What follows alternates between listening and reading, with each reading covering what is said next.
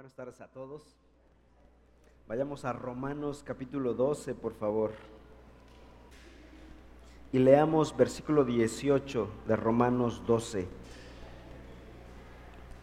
Leamos juntos, por favor. Dice así, si es posible, en cuanto de ustedes dependa, estén en paz con todos los hombres. ¿Ya, ya lo encontraron? ¿Ok? Bueno, estamos abordando este tema del conflicto.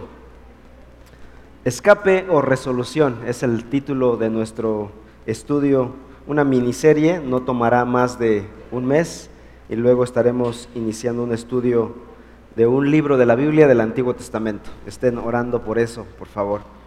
El objetivo de esta miniserie del tema de la reconciliación o resolución de conflictos es aprender que el conflicto es parte de la vida mientras vivamos en este mundo, mientras estemos involucrados con otras personas, habrá conflicto.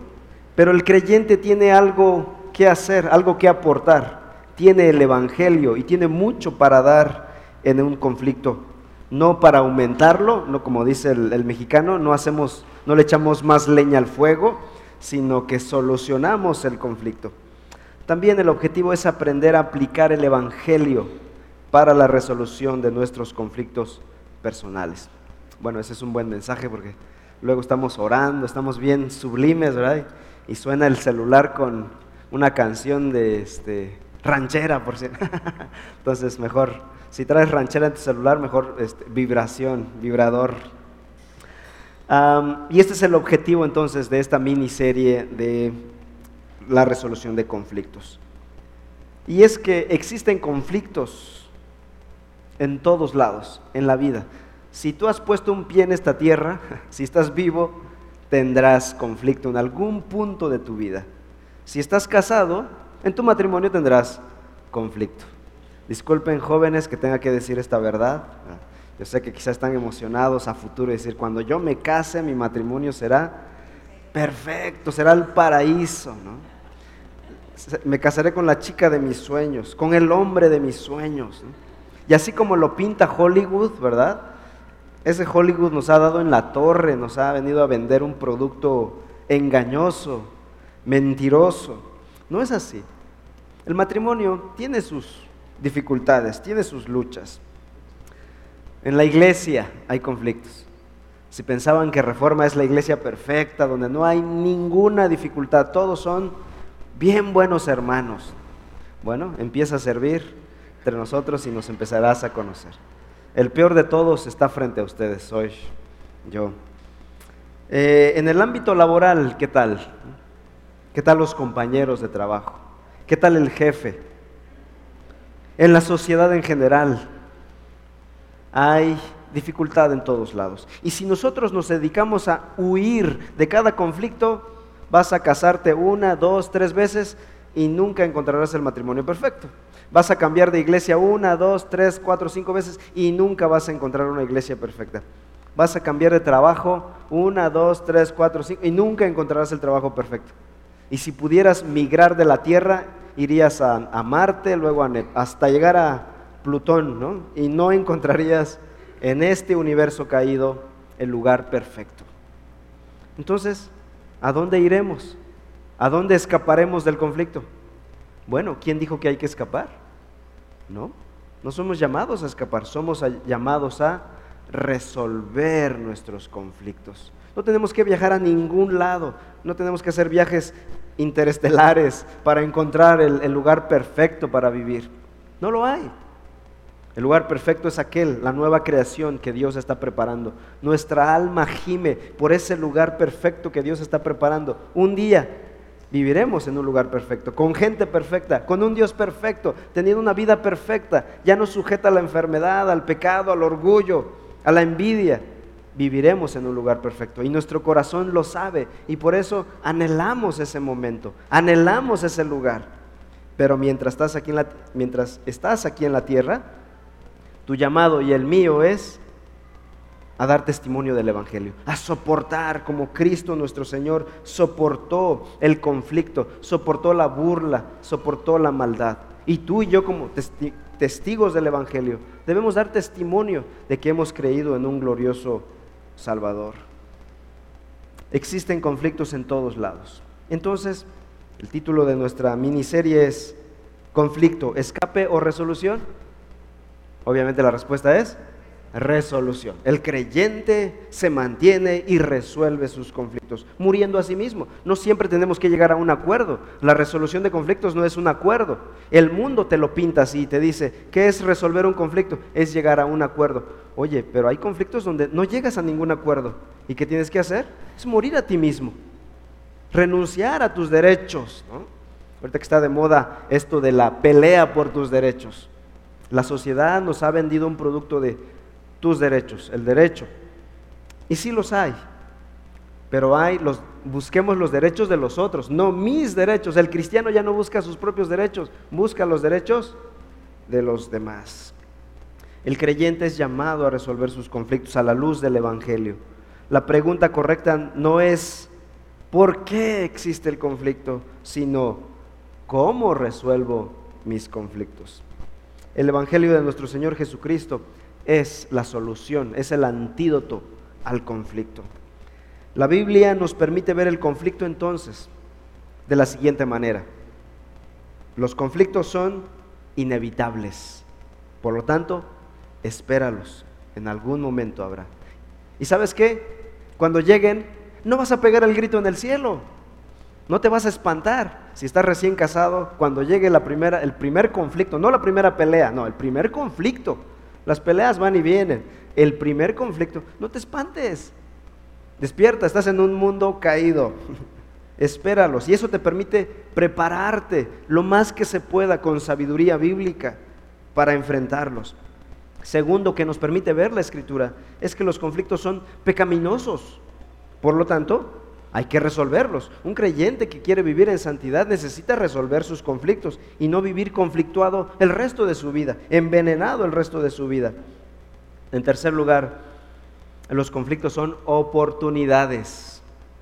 Por lo tanto, aprovechalos. Esta es la parte positiva de los conflictos. Los conflictos te permiten madurar, te permiten crecer una prueba para el carácter, para la paciencia, para la santidad, para la humildad. Y a través de los conflictos Dios va purificando a su pueblo. ¿Saben qué? Todos nosotros necesitamos una lija que nos vaya lijando hasta quedar como una ah, escultura bien tallada. Pero bueno, ¿quién será la lija? Hay algunos que dicen, yo quiero ser la lija de fulano de tal. No, miren, una cosa es que Dios use cosas para lijarnos, pero hay de aquel que quiera hacer la lija. Dios sabrá qué hacer con la lija, sabrá tratar con la lija. No busquemos ser lijas, hermanos. Busquemos ser lijados, pero no busquemos ser la lija. No te jactes de eso. Tarde o temprano va a llegar el momento en que Dios confrontará ese asunto. El día de hoy estaremos viendo el tema de la amargura la lucha contra la amargura. Uno de los resultados de un conflicto maltratado es la amargura. Así como ahorita que estamos hablando de, estamos viviendo tiempos de enfermedad, seguramente me escucharán también. una enfermedad maltratada o no tratada a tiempo normalmente se complica, los médicos usan el término complicación y pueden multiplicarse las maneras de una complicación. Pues lo mismo pasa con un asunto de conflicto y nosotros no lo sabemos y a veces no lo tratamos a tiempo o no lo tratamos definitivamente. ¿Y qué es lo que pasa? Se complica. Y cuando nos damos cuenta, estamos bien amargados y no sabemos ni por qué. Quizá el punto origen del problema era minúsculo y se resolvía en dos patadas. ¿no? dos cachetadas, en dos palabras, y ya. Pero como no se trató a tiempo y no se trató bien, no se le dio un buen tratamiento al asunto, esto se fue haciendo grande. Y cuando volteas, estás amargado en tu corazón. Déjenme leerle la historia de dos personas. Les presento a Carla por un lado y Javier por otro lado. A lo largo de cuatro años de matrimonio, regresamos, hablamos de matrimonio otra vez. La relación de Carla con los padres de su esposo Max siempre había sido distante. Pero cuando su suegra Gaby vino a visitarlos por un tiempo largo, la suegra llegó a visitarlos, la tensión se intensificó. Los comentarios de la suegra sobre las técnicas de la crianza de Carla no fueron bien recibidos. La primera corrección irritó a Carla. La segunda la enfadó. Los siguientes días tuvieron muchos enfrentamientos verbales. Al final de la visita sus palabras de despedida fueron educadas pero tensas. La crisis no terminó ahí, sino que empeoró. Cada semana cuando Gaby llamaba, la suegra llamaba a su hijo por teléfono, la amargura de Carla empezó a manifestarse. Y el problema no terminó allí. Las quejas de Carla sobre su suegra se convirtieron en ataques ahora contra su propio esposo Max, diciéndole, ¿Por qué no me apoyaste cuando ella criticó la forma en la que educo a nuestros hijos? ¿Cómo puedes ser tan dulce con ella? Y la amargura de esta mujer estaba aumentando día tras día, envenenando su matrimonio. Ejemplo 2. Les presento a Javier. Javier había encontrado un buen trabajo. Aunque ser mesero no era su carrera ideal, el restaurante era respetado y popular. Los precios más elegantes del menú significaban buenas propinas y el dueño apreciaba que Javier fuera confiable. Pero después de unos seis meses, por razones desconocidas para Javier, el humor del jefe cambió. Las horas de Javier se redujeron, su solicitud para trabajar los fines de semana fue ignorada y a varios meseros recién contratados les dieron mejores horarios de trabajo. Cuando Javier cuestionó a su jefe, el hombre parecía indiferente y antipático, y nada cambió.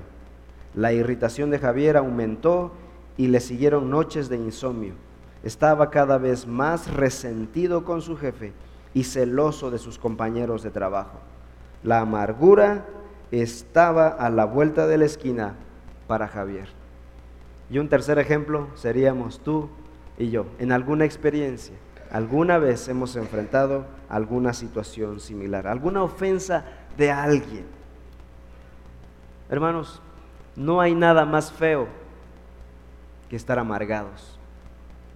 La amargura putrefacta el alma, la empobrece, la lastima, la lacera.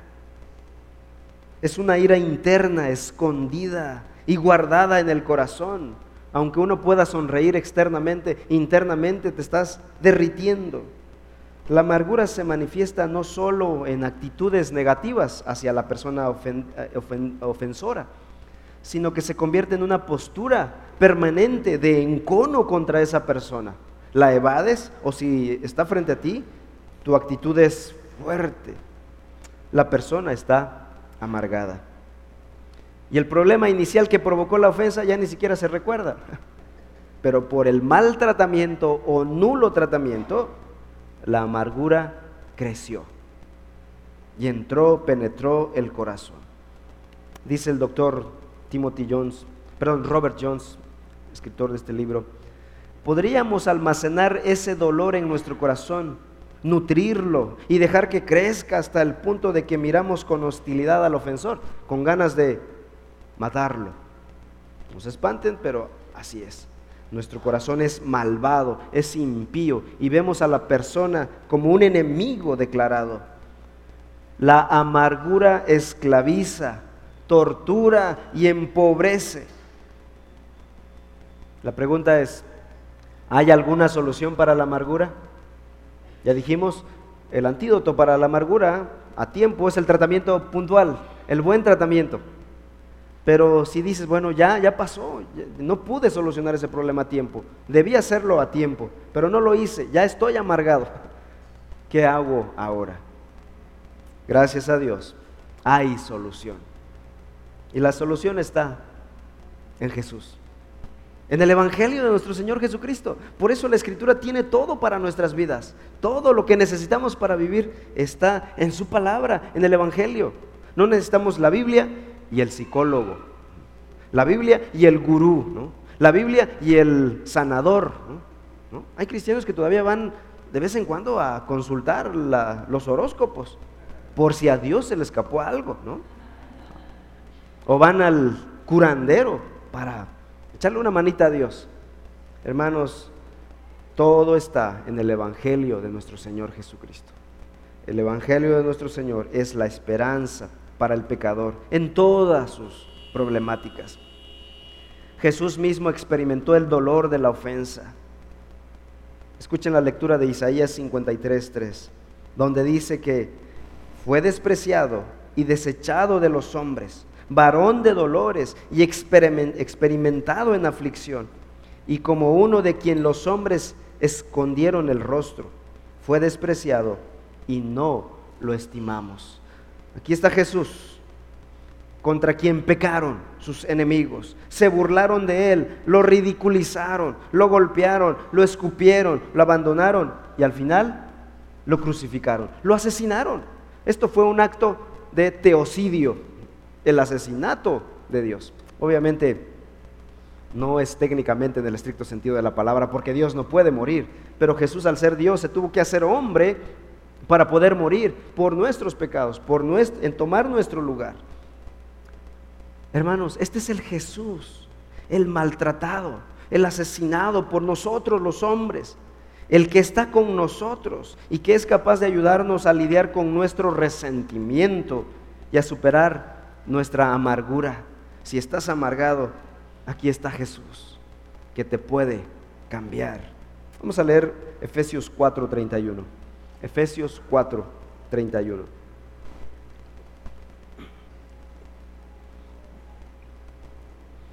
Dice la escritura en Efesios 4, 31 y 32.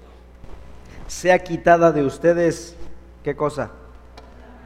Toda amargura, enojo, ira, gritos, insultos, así como toda malicia. Sean más bien amables unos con otros, misericordiosos, perdonándose unos a otros. ¿Cómo? Así como también Dios los perdonó en Cristo. Hermanos, esta es la solución a nuestro problema. Este es el antídoto para la amargura. El antídoto es el perdón que tenemos en Cristo Jesús. Entender la obra poderosa de nuestro Señor encarnado, crucificado y resucitado nos mueve a perdonar a otros. Es decir, el Evangelio. Cuando entendemos el Evangelio, es más fácil perdonar a otros. Así que quiero compartir con ustedes dos ideas. En primer lugar, la cruz de Cristo nos impulsa a perdonar a otros. Es decir, hay que empaparnos del Evangelio para poder ser capaces de perdonar a otros.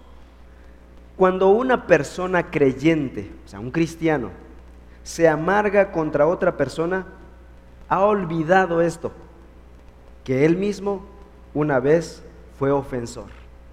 Ha olvidado que una vez él fue perdonado. Jesús contó una historia hablando del perdón. Vamos a buscar Mateo capítulo 18. Mateo 18, 23 en adelante.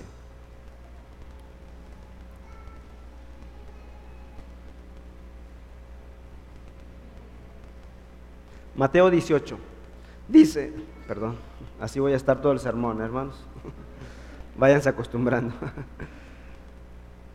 como dice el hermano Alberto, para que sepan que estamos en vivo. Mateo 18, 23. Por eso el reino de los cielos puede compararse a cierto rey que quiso ajustar cuentas con sus siervos. Al comenzar a ajustarlas, le fue presentado uno que le debía diez mil talentos. Ahorita vamos a ver cuánto es esto. Pero no teniendo él con qué pagar, su señor ordenó que lo vendieran junto con su mujer e hijos y todo cuanto poseía, y así pagara la deuda. O sea, solo su propia persona podía pagar esta deuda y la de su familia completa. O sea, era una deuda enorme. Entonces el siervo cayó postrado ante él, ante el rey, diciendo, tenga paciencia conmigo y todo se lo pagaré. 27. Y el señor de aquel siervo, ¿qué hizo? tuvo compasión, lo soltó y qué cosa, y lo perdonó la deuda. ¿Cuánto debía este hombre ante Dios? Diez mil talentos. En tiempos bíblicos, diez mil talentos equivaldrían, según los comentaristas bíblicos, equivalían a 216 toneladas de plata de nuestra actualidad.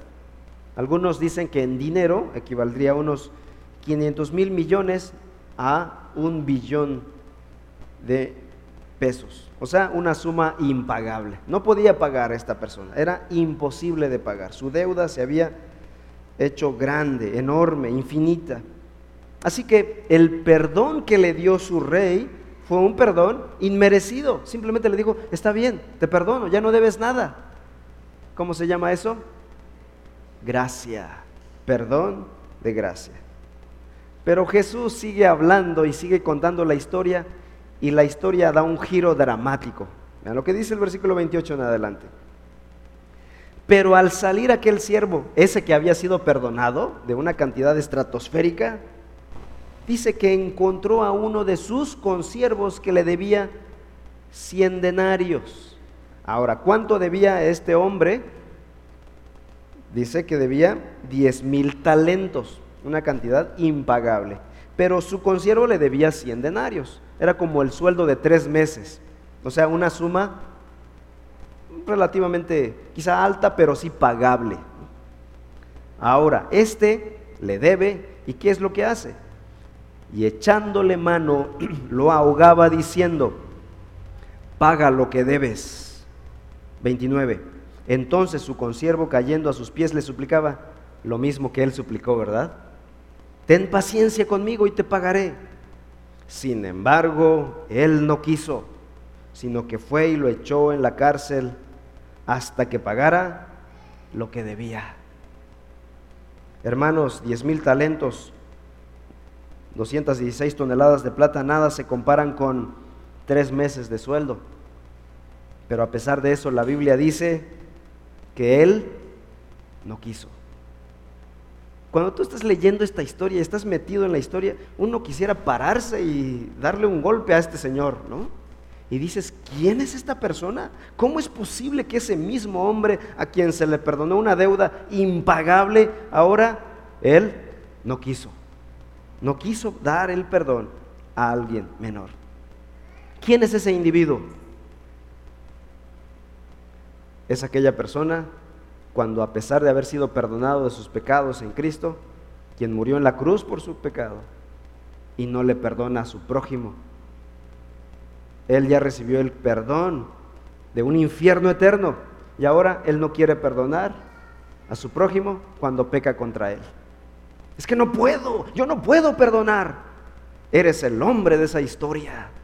Entonces, si no puedes perdonar, tú eres este hombre entonces, eres esa mujer entonces. Hermanos, si meditamos en el Evangelio, te das cuenta de que no hay más grande ofensa que la que tú y yo hicimos cuando pecamos contra el Hijo de Dios, cuando asesinamos al Hijo de Dios, cuando transgredimos la santa ley de Dios, pisoteamos su palabra. Éramos enemigos de Dios. Romanos 5:8. Mas Dios muestra su amor para con nosotros en que siendo aún pecadores, Cristo murió por nosotros. Y cuando nos ofenden, nos herimos, no los queremos perdonar, no queremos pedir perdón y nos amargamos el resto de nuestra vida, teniendo el tratamiento frente a nosotros, el Evangelio de nuestro Señor Jesucristo. Esta persona tiene que ser una persona endurecida, orgullosa o tal vez ignorante. ¿Qué sigue diciendo nuestro texto? Sigan ahí en Mateo 18. Versículo 31 en adelante. Así que cuando sus consiervos vieron y bueno, y oyeron lo que había pasado, hasta ellos, ¿verdad? Se entristecieron mucho y fueron y encontraron a su señor y contaron a su señor todo lo que había sucedido. Fueron con el rey y le dijeron, fueron a acusarlo. Entonces llamando al siervo, su señor le dijo, ¿cómo lo llama? con, justa razón, ¿no?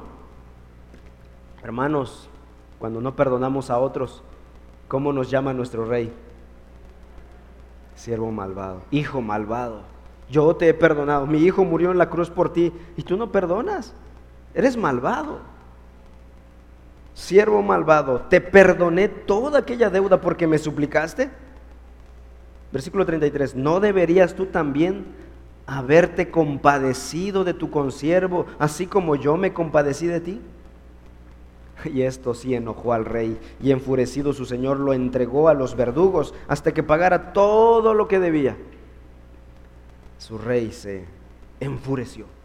Si hay algo que enoja a nuestro Dios, hermanos, es que nosotros pidamos perdón por nuestros pecados, pero no demos el perdón otros. Eso sí enoja a nuestro Dios. Y aquí está el punto, el meollo de la enseñanza de Jesús. ¿Cuál es el punto? ¿Cuál es la enseñanza? Si se te perdona una deuda, tú debes perdonar a otros su deuda contra ti. Versículo 35. Así también mi Padre Celestial hará con ustedes si no perdonan de corazón cada uno a su hermano. Y aquí nos damos cuenta de que es una lección espiritual. Así Dios lo hará con ustedes igual. Así que el, el creyente es llamado a qué cosa, hermanos? A perdonar. Y el perdón es el antídoto para la amargura. La persona que no puede perdonar es una persona normalmente amargada. Su vida está dañada por la amargura. Ahora yo quiero que regresen en ese pasaje al versículo 21. Mateo 18, 21 al 22. Y vamos a encontrar lo que para mí es el clímax de la historia, aunque haya sido el comienzo de la historia.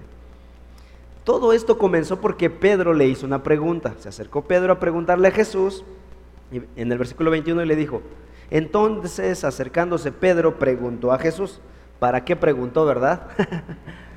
y se iba a llegar una lección enorme el apóstol. Y dice, Señor, ¿cuántas veces pecará mi hermano contra mí para que yo pueda perdonarlo? ¿Hasta siete veces? Pedro se estaba jactando, soy generoso, ¿eh? siete veces. Versículo 22. Jesús le contestó, no te digo que hasta siete veces, sino hasta setenta veces siete. Ahora, antes de hacer la multiplicación, antes de sacar la calculadora, el número siete es el número simbólico de perfección, de plenitud. No hay un límite para el perdón. No hay un número para el perdón. Es ilimitado. Si se nos ha perdonado, nosotros somos llamados a perdonar. Obviamente hay sus hay un tratamiento del perdón, ¿verdad? Vimos hace unos días, hemos estado aprendiendo en esta ocasión y seguiremos aprendiendo de qué debe pasar en la relación cuando alguien ha pecado contra ti. Es cierto que la gente nos va a ofender. Los cónyuges engañan. Los hijos se pueden revelar.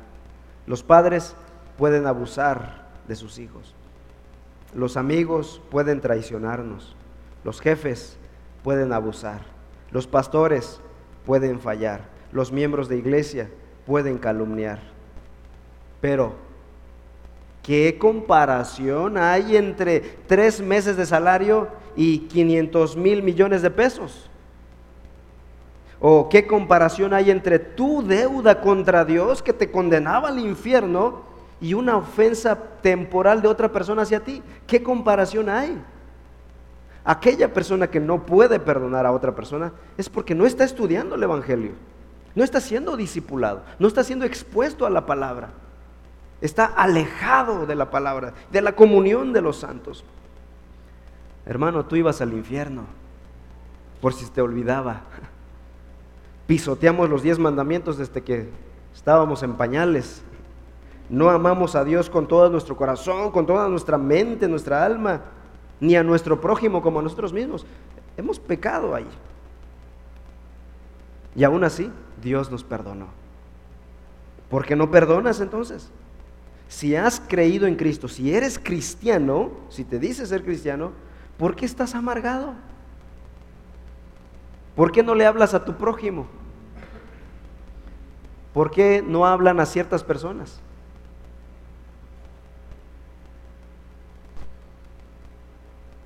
Una de dos. Primero, tal vez no has experimentado el perdón de Dios. Tal vez ese es el asunto. Tal vez no has sido perdonado. Y estás viviendo una religión creyendo que eres creyente, pero no lo eres. O dos, tal vez sí eres cristiano. porque los cristianos nos podemos amargar, somos pecadores, pero ¿cuál es el problema? No has entendido la totalidad del Evangelio. Y ese es nuestro compromiso en reforma enseñar a todos el Evangelio. Todos los que vienen y se comprometen con reforma necesitan ser discipulados porque hay esta necesidad. Necesitamos comprender el Evangelio y no jugar a una religión. Quizá no has entendido la inmensidad de tu ofensa. No has entendido la grandeza del perdón de Dios y por eso no puedes perdonar a otros. No ha hecho clic todavía. No ha habido esa madurez. Si solo piensas en la ofensa de la otra persona y estás pensando cómo te ofendió, cómo te hizo, cómo, cómo esa persona, te amargarás. Te amargarás la vida, te lo aseguro. Te vas a amargar. Pero si meditas en el perdón de Dios, piensas en Dios, cómo Él te perdonó, y tu mente está en eso y no en eso, encontrarás libertad. Serás compasivo, serás amable, serás perdonador. Hermanos, el rostro muchas veces nos, nos delata. Bueno, ahorita nos cuida un poquito el cubrebocas, ¿verdad? Pero esto espero que no, esté, no sea para siempre y nos va a delatar. Así que el perdón de Dios en Cristo Jesús nos impulsa a perdonar a otros. Si nos volvemos amargados y no perdonamos, estamos diciendo que el perdón de Dios para mí no tiene valor. No hemos entendido la obra de Cristo en la cruz. No hemos entendido el Evangelio. Si hemos creído en Cristo, tenemos un perdón inicial y eterno que nos da la vida eterna, nos quita la condenación eterna. Pero después vamos pecando, seguimos pecando mientras vivamos aquí en esta tierra. Y entonces, ¿qué tenemos que hacer? Dice primera de Juan 1.9, que si pecamos y confesamos nuestros pecados, Él es fiel y justo para perdonarnos y limpiarnos de toda maldad. Él nos va perdonando, necesitamos un perdón continuo, una confesión continua y un perdón continuo. Entonces, ¿cómo podemos estar pidiendo perdón a Dios por nuestros pecados y a la vez no estar otorgando el perdón a otros que pecan contra nosotros? Ahí hay algo irónico, ¿verdad? Inconsistente. Vamos a leer Lucas 6:36.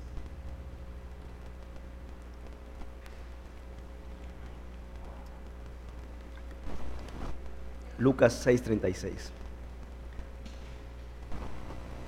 Dice, sean ustedes misericordiosos. ¿Como quién? Como su Padre es misericordioso. Si somos hijos de Dios, aquel que nos perdonó, somos llamados nosotros a ser misericordiosos. Conclusión. ¿Recuerdan a nuestros personajes, Carla y Javier? Carla estaba amargada contra su suegra. Eso no pasa aquí entre nosotros. Eso, es una historia ficticia. Al entender estas verdades del Evangelio, Carla aprendió que si bien su suegra era crítica con ella, pero también entendió que ella estaba haciendo exactamente lo mismo, criticando a su suegra y de paso a su matrimonio. Y estaba, como dice Proverbios, como una mujer insensata destruyendo su matrimonio. Cuando nos ofenden, se nos olvida fácilmente que nosotros también ofendemos. Nos hacemos víctimas. Cuando nos olvidamos de esto, nos amargamos. Es el siguiente paso. Después de la falta de perdón, viene la amargura. La amargura convierte a las personas en seres difíciles, difíciles de sobrellevar, personas endurecidas, irritables, poco amables. Pero si vienes a Cristo y aplicas las verdades del Evangelio, puedes sanar tu alma. Y vamos a terminar con Efesios 4:31. Efesios 4:31, donde dice la palabra del Señor así.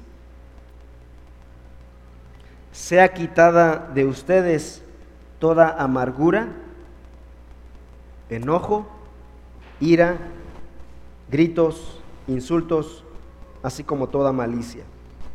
Sean más bien amables unos con otros, misericordiosos, perdonándose unos a otros, así como también Dios los perdonó en Cristo Jesús.